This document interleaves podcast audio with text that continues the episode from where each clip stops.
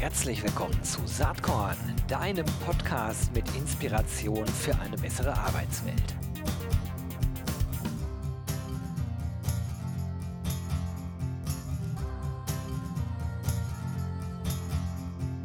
Hallo und herzlich willkommen zum Saatkorn Podcast. Heute ein Thema, auf das ich mich total freue.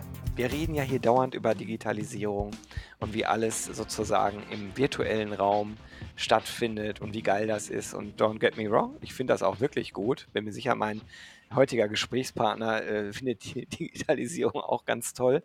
Aber er hat mit seinem Startup eine Idee, die wirklich in der realen Welt stattfindet. Und das ist schon was Besonderes.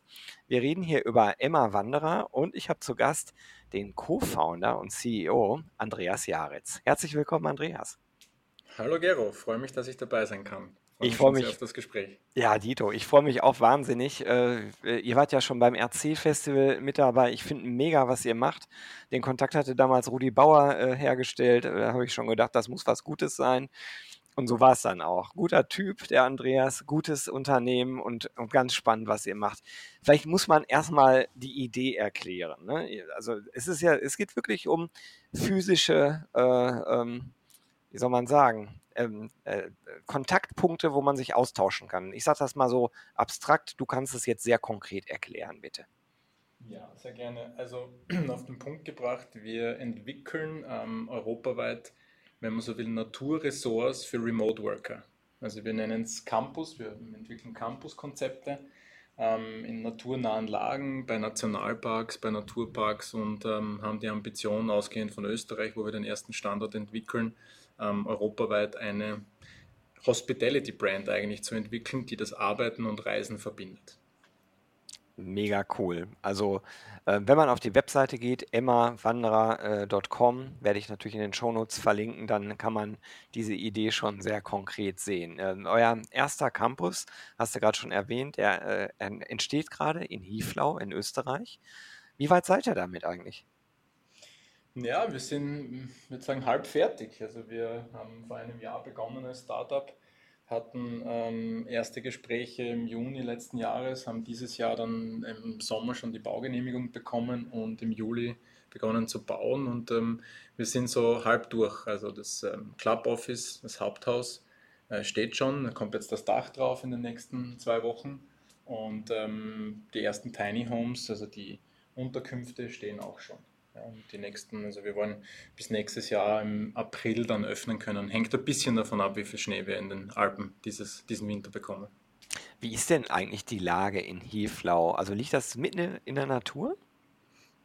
Ziemlich, ja. Also das ist äh, für österreichische Verhältnisse, ähm, muss man sich das so vorstellen, es ist am, am Ostrand eines ähm, äh, Nationalparks. Also unser Grundstück grenzt an den Nationalpark Gesäuse. Das ist der jüngste ähm, Nationalpark Österreichs und ähm, war so eine Region, die äh, über Jahrhunderte eigentlich ähm, Teil der, der, des industriellen Aufschwungs war. Ähm, dort wurde Erz abgebaut und ähm, in den 60ern, 70ern kam dann dann Niedergang. Also es ist eigentlich ein also richtig äh, postindustrielles äh, Gebiet, ähm, das aber sehr viel Kultur und sehr viel Geschichte mit sich bringt und ist ein bisschen im, im äh, Märchenschlaf oder schlummerte so dahin. Und äh, dort haben wir die ideale Ausgangsposition gefunden und ähm, äh, haben dort sozusagen einen alten Fußballplatz, der nicht mehr genutzt wird, ähm, mal umgedreht ja, und entwickeln dort unseren Campus. Sehr cool. Wie seid ihr auf die Idee gekommen? Wie ist die Idee entstanden dafür? Du, ähm, also die kurze Geschichte ist, dass wir uns ähm, damit auseinandergesetzt haben, das klingt jetzt ein bisschen witzig, ähm, ein Airbnb für Camper-Vans zu machen. Also da gibt es ja einige Plattformen, äh, wo du als äh, Camper-Van-Besitzer oder Mobile Home-Besitzer ähm, äh, bei Privatleuten ähm, deinen Stellplatz buchen kannst. Mhm. Und sind von der Idee ausgehend dann in, in Richtung äh, drauf gekommen, man braucht eigentlich Hubs, ähm, wo, wo diese Reisenden ähm, sich treffen können. Ähm, und von da weg hat sich das eigentlich entwickelt. Wenn man ein bisschen weiter zurückschaut, hatten wir schon 2015, 2016 ähm, so Company Retreats und Digital Nomad Retreats in Portugal organisiert.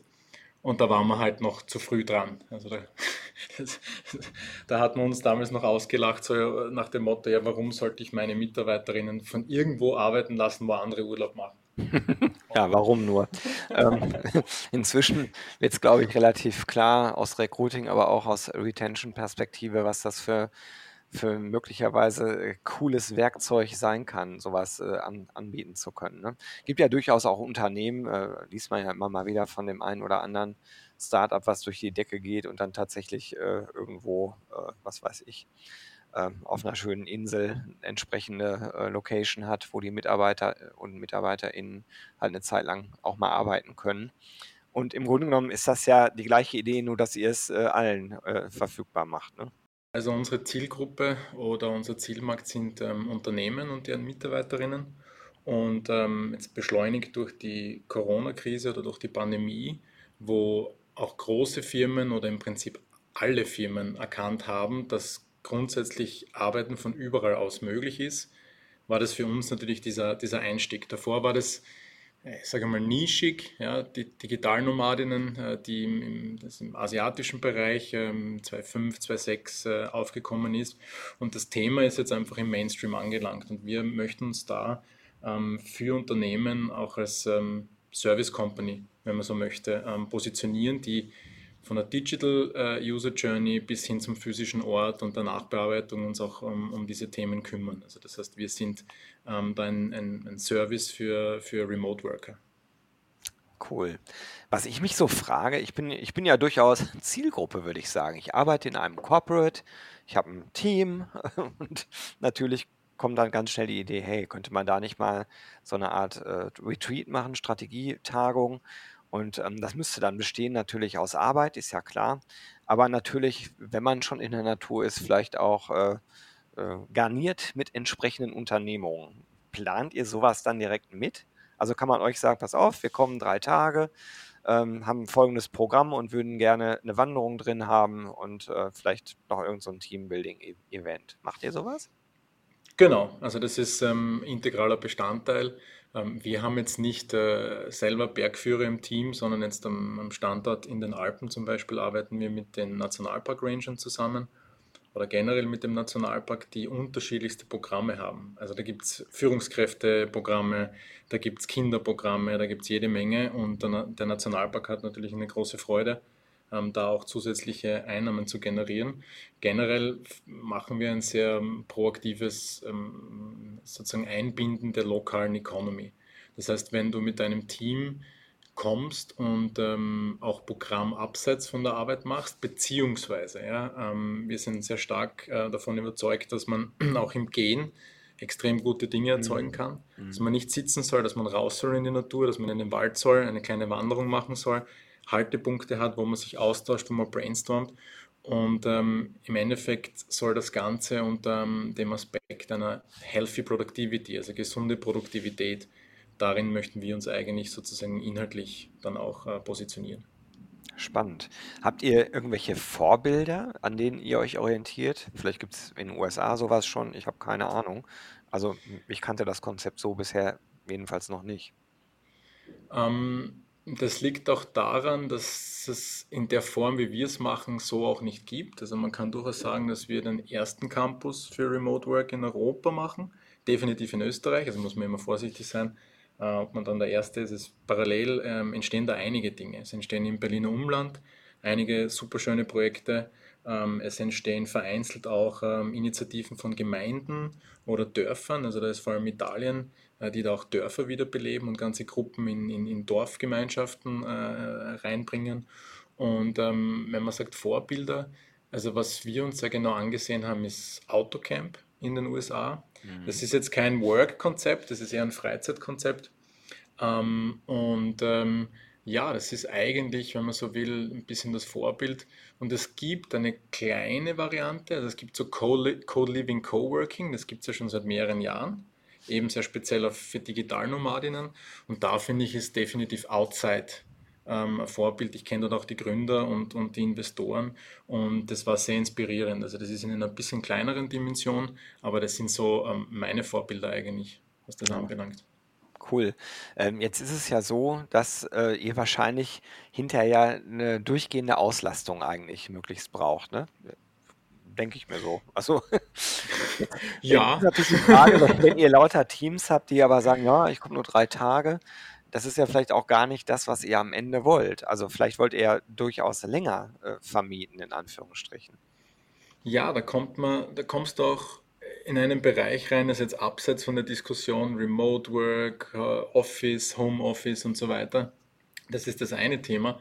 Das andere Thema, das uns da sehr am Herzen liegt, ist, dass man, wenn man sich schon ähm, auf eine Reise begibt, wenn man schon diesen Energieaufwand betreibt, irgendwo hinzufahren, dann sollte man idealerweise auch im Hinblick auf Energiekosten und äh, ähm, ähm, Umweltschutz möglichst viel Zeit vor Ort verbringen. Und das ist auch ein, ein Thema, das wir, wenn man so möchte, auch Slow Travel in dem Sinn äh, propagieren. Und da liegt natürlich im Produkt oder im Businessmodell natürlich halt auch die, die Krux. Also du musst einerseits Longstay ermöglichen, musst aber aufgrund der Kostenstruktur, der Qualität, die du bieten willst, ähm, nachhaltige Ansätze, die nicht immer Mhm. die, die billigsten sind, ja, weil man einfach mehr auf Qualität auch setzt, ähm, da diesen Mix finden. Und da sind wir als Startup halt auch früh dran. Aber im, im Endeffekt möchten wir eigentlich dazu aufrufen, dass Leute länger an einem Ort bleiben und auch näher und sich mehr mit dem Ort selber beschäftigen können. Na ja, okay. Bin ich gespannt. Also, ich ich denke jetzt gerade aus meiner eigenen Führungskraftrolle darüber nach, aber, ähm, eure Zielgruppe sind, glaube ich, auch vor allen Dingen Tech-Companies, ne? Ja, aber nicht nur. Also wir, wü- also klar, ähm, vor allem äh, Software-Developer sind da äh, Zielgruppe oder sind offensichtlich Zielgruppe Nummer eins, aber was wir bei unseren Launch-Clients sehen, ist ein bunter Mix. Also wir haben zum Beispiel ganz äh, klassische äh, Versicherungsunternehmen dabei.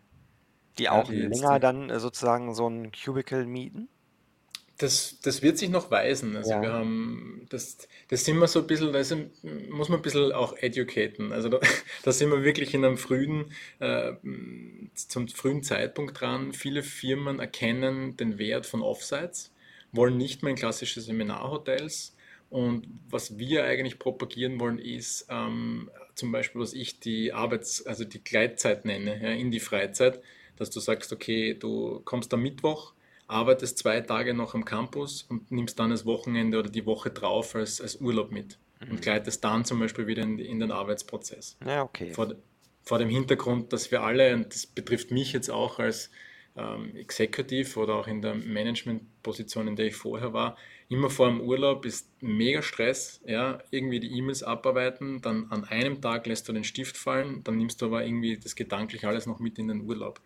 Und so gibt es halt auch äh, Dinge, zu denen wir anregen wollen, dass die Leute vielleicht so eine Art Gleitzeit, äh, vielleicht Überstunden abbauen, halbtags arbeiten, aber halbtags schon äh, draußen sind und, und auf den Berg raufgehen zum Beispiel. Jetzt stelle ich mir so vor, wer da länger ist, ähm, der wird sich wahrscheinlich selbst versorgen. Wenn man allerdings nur kurz da ist, also für ein Wochenende oder 3, 4 Tage, ähm, bietet ihr da auch Versorgung mit an? Also, dass die technische Infrastruktur da ist, das setze ich einfach mal voraus, ne? Das stelle ich mir tipptopp vor in so einem Ansatz bei euch. Äh, wenn das nicht so ist, Genau. bitte interveniere. So, aber wie sieht's äh, wie sieht's aus mit äh, äh, kann man da gibt's 'ne Gemeinschaftsküche, wo man kochen kann? Wird man versorgt oder muss man in 'n Hotel nebenan gehen? Wie wie ist das gelöst? Du, wir haben, also wir haben grundsätzlich die Möglichkeit, weil wir auch lokal mit, mit ähm, der Gastronomie zusammenarbeiten, dass wir Full Board anbieten können. Also Frühstück und, und dann Lunch äh, gibt es immer. Beim Abendessen, wenn, wenn man sich einlässt darauf, also wir haben eine Gemeinschaftsküche und wir wollen eigentlich als Teil des Teambuildings, weil wir halt auch Firmen ansprechen, die sich nicht mehr so oft, wo sich nicht mehr so oft alle Leute sehen, dass eigentlich einfache Dinge wie gemeinsam kochen, ja, oder zwei, drei Leute gehen einkaufen in, in einen naheliegenden Supermarkt und ein paar bereiten die, die Lebensmittel vor, ähm, dass das auch Teil von Teambuilding sein kann und Mhm. man diesen Wert des gemeinsamen äh, ähm, ähm, Kochens auch äh, hoch, hochhält ja, oder, oder daran auch wieder ein bisschen zurückfindet zu, zu so Dingen, die wir vielleicht ein bisschen ähm, verloren haben. Ja. Jetzt, ähm, bin ich auf eurer Webseite unterwegs und sehe, dass ihr auch durchaus, äh, Richtung Community denkt. Also, da steht Remote Work, äh, Community. baut ihr das gerade auf? Also kann man bei euch Mitglied schon für irgendwas werden? Und wenn ja, was hat man davon? Also wir haben mehrere Ebenen, ähm, wo wir experimentieren bzw. daran denken, das auszubauen. Auf der einen Seite so, ähm, wie halt Startups das halt auch gerne machen, so eine Founding Membership, wo man uns unterstützen kann. Ähm, da kriegt man auch so eine Emma Wondra gebrandete E-Mail-Tasse, eine, einen Gutschein fürs Buchen und, und ist dann mal so in einem, in einem äh, Erst-, also Early Bird Supporter-Kreis. Und auf der anderen Seite geht es aber auch, ähm, in, spielen wir sehr stark mit dem Gedanken, auch die Entwicklung weiterer Campusse mhm. gemeinsam mit einer gewissen Community zu machen. Das geht bis hin zu, ähm, dass man Tiny Homes bei uns auch besitzen kann. Ah, das heißt, ähm, dass man auch ähm, als Unternehmen oder als Person, als Freelancer ähm, sich zum Beispiel auch ein, ein, Tiny Home, ein Tiny Home kaufen wird können. Ja, das sind so Themen, mit denen wir uns beschäftigen. Uh, Shared Economy, ähm, das ist die Frage, wie, wie definieren wir Besitz, wie machen wir das mit den Gemeinschaftsräumen und so weiter, wie können wir da auch qualitativ eine, eine Community aufbauen. Mega spannende Ansätze. Wie viele Leute seid ihr jetzt eigentlich bei Emma Wanderer? Also auf der Website sind ja so ein paar Menschen abgebildet. Ich habe jetzt gar kein Gespür dafür, wie groß euer Team eigentlich sein muss, weil ich glaube, dass ihr unglaublich viel mit Partnern wahrscheinlich machen müsst. Äh, ihr werdet ja wahrscheinlich keinen eigenen Architekten an Bord haben, vielleicht aber auch doch. Ähm, erzähl doch mal, wie eure Teamstruktur so ist. Du, wir sind, also wir sind im Core-Team, FTEs sind wir fünf, sechs Leute. Und ähm, hinter uns steht ja auch ein Startup-Studio aus Wien. Das sind auch noch zwei, drei Leute, die wir aber nicht zu 100 Prozent ähm, haben. Und das war es eigentlich schon mit dem Kernteam. Und dann im Prinzip ähm, sind alle Gewerke am Bau. Ja, Architektenteam vor Ort, die Baufirmen ähm, und alles drumherum. Wir arbeiten mit externen, mit einer Agentur auch zusammen, äh, auf LinkedIn, also mit den Social Media Kanälen. Wir steuern aber schon so 50 bis 60 Leute. Mhm. Ja? Also mit dem Bau mitgerechnet. Und das ist natürlich für ein Startup, also wir haben momentan, jeder von uns hat ungefähr vier Hüte auf. Na, das habe ich ja. mir genau so ähnlich auch vorgestellt. Sehr spannend. Aber es ist natürlich auch was, glaube ich, wo man sich super gut mit identifizieren kann, ne, was ihr da macht. Also der Nachhaltigkeitsansatz, das Thema Menschen zusammenbringen, ähm, also wirklich auf Begegnung setzen, auf Austausch setzen ähm, die Verbindung von Arbeit und Leben, sage ich mal. Also ist ja sowieso immer so eine komische Trennung, äh, meiner Meinung nach. Aber ich glaube, jeder und jede, der, die jetzt hier zuhört, weiß, was ich meine. Ähm, also ich glaube, das ist nicht schwer, sich dafür zu motivieren und zu begeistern. Jetzt ähm, ist es ja so, dass euer erster Campus dann im Frühjahr fertig sein wird. Wie lange braucht, braucht denn eigentlich so eine Projektentwicklung? das ist ja nichts, wo man sagt, ich habe hier eine Idee und ich baue eine Software und das ist wahrscheinlich in drei Monaten fertig. Oder ich mache ein MVP. Äh, das ist ja hier etwas anderer Ansatz. Ähm, wir bauen ein MVP tatsächlich. Ach, also ich komme selber aus der Digitalisierung. Ja. ja. Ähm, meine letzten Stationen waren ja ähm, bei Digitalisierungs- äh, oder Softwarefirmen, die die Industrie, Industrie digitalisiert haben und äh, digitale äh, Produkte gebaut haben. Und ähm, natürlich ist das für uns ein Wahnsinn, ne? für Digitalmenschen, für Softwareentwickler, ähm, wenn du da am Bau stehst. Und wir hatten da auch wirklich ein paar harte Nüsse zu knacken und waren auch nicht kompatibel zu Beginn ähm, zu dem ganzen System. Um deine Frage auf den Punkt zu beantworten, also es ist uns gelungen, innerhalb von einem Jahr ähm, vom erst, erste Besichtigung des Grundstücks bis zur Baugenehmigung. Und wir brauchen, ja, da muss ich jetzt äh, klopfen, ja, es hängt ein bisschen vom Winter ab, ähm, kein weiteres Jahr, um, um das erste Projekt zu eröffnen. Und das ist innerhalb der Baubranche eigentlich mh, mm, unmöglich. Ja. Vor allem mit dem Team. Also bei uns, äh, meine Co-Founderin, managt aber das gesamte Bauprojekt gemeinsam mit unserem Head of Architecture. Und das muss man sich auch noch einmal so vorstellen, es sind zwei Mädels, die den Bau ähm, koordinieren. Ja, was auch immer wieder und viele Gespräche im Real Estate-Bereich, äh, die wir führen, es ist dann ähm, auch sehr interessant. Also ich würde fast sagen, es ist ein bisschen ähm, disruptiv. Ja. Das kann ich mir absolut vorstellen. Ich habe einer meiner allerbesten Freunde ist Architekt. Hm, der macht äh, für Bertelsmann die äh, Entwicklung der ganzen Logistikzentren und von dem kriege ich immer so mit, wie es äh, da so zugeht auf dem Bau. Das ist äh, schon ein anderer Schnack, als wenn man äh, im Büro sitzt und äh, irgendwelche IT-Projekte entwickelt. Ähm, und ich glaube, äh, auch da, äh, jetzt soll man nicht, nicht immer so vorurteilsbehaftet durch die Welt gehen, aber als Frau äh, das zu managen, ist, glaube ich, tough, ne? weil es ist echt eine Männerdomäne noch.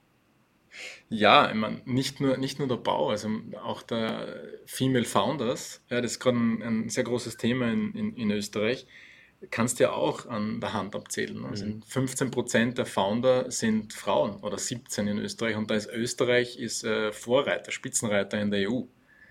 Das heißt, wir haben jetzt nicht nur das Thema, dass wir auch eine Gründerin haben, und äh, Executive Team, wo, wo viele Frauen drin sitzen, sondern auch noch mit dem Bau. Also es ist schon, wir sind da schon auf einem, auf einem wilden Ritt unterwegs. Ja, muss, man schon auch, muss man schon auch sagen. Ja, kommt total sympathisch rüber, wenn man auf eurer Webseite sich das Team auch anschaut. In der Tat, also ähm, viele Firmen würden sich äh, danach äh, oder würden sich freuen, wenn ihre Durchmischung so aussehe, wie es bei euch der Fall ist. Sehr cool.